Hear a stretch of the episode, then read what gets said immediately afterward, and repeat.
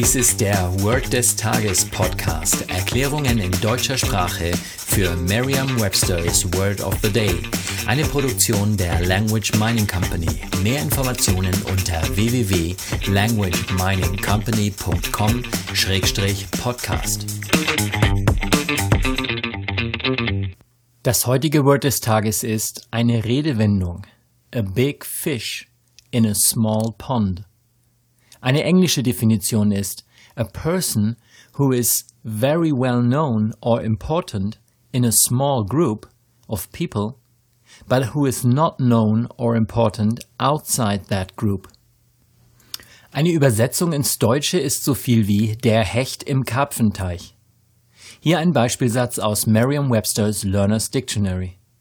In school, he was a big fish in a small pond, but once he moved to the city, he was just another struggling actor.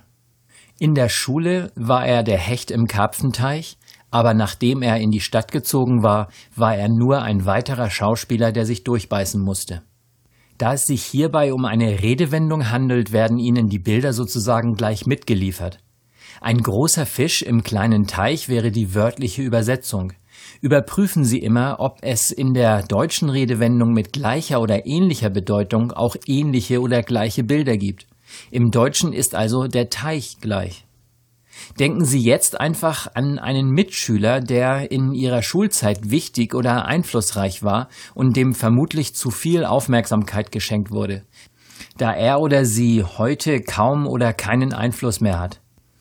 Stellen Sie sich weiter vor, wie dieser jemand wie ein Fisch und das Schulgelände oder der Pausenhof wie eine Art Teich aussieht. Ändern Sie gegebenenfalls das Wort Actor, also Schauspieler, in ein anderes Wort, das zu Ihren mentalen Bildern passt. Sagen Sie jetzt noch einmal den Beispielsatz. In school, he was a big fish in a small pond, but once he moved to the city, he was just another struggling actor. Vertrauen Sie dabei auf Ihre Vorstellungskraft. Je intensiver Sie sich die Situation vorstellen, desto länger bleibt die Bedeutung des Wortes und des ganzen Satzes in Ihrem Gedächtnis. Das war Word des Tages mit Carsten Peters von der Language Mining Company. Mehr Informationen unter www.languageminingcompany.com-podcast.